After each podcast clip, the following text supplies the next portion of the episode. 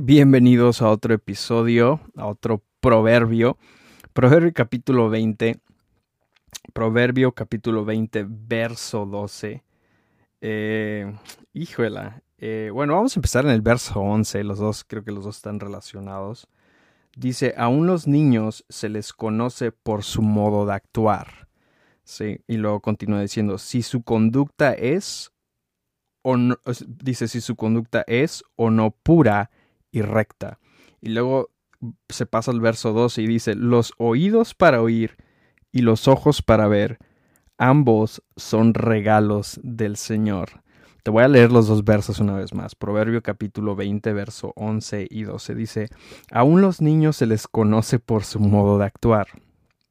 Si su conducta es o no pura y recta, ¿no? Y luego me llama la atención lo que dice en el verso 12, los oídos para oír y los ojos para ver, ambos son regalos del Señor. Eso quiere decir que o sea, es muy claro.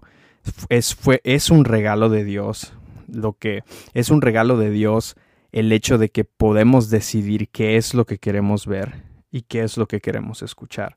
El, el, el regalo es la decisión de poder, eh, obviamente, vaya la redundancia, de decidir qué es lo que veo y qué es lo que escucho.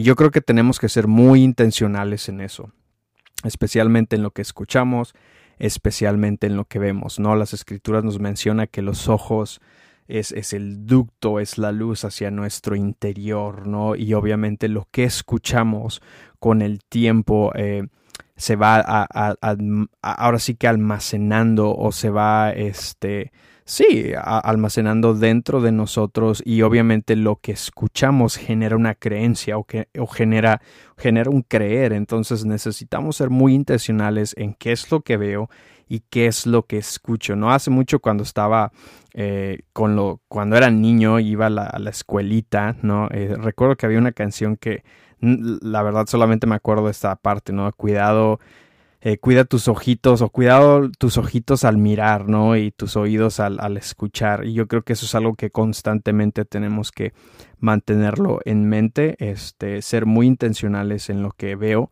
en lo que escucho, en, en lo que permito más que nada, ¿no?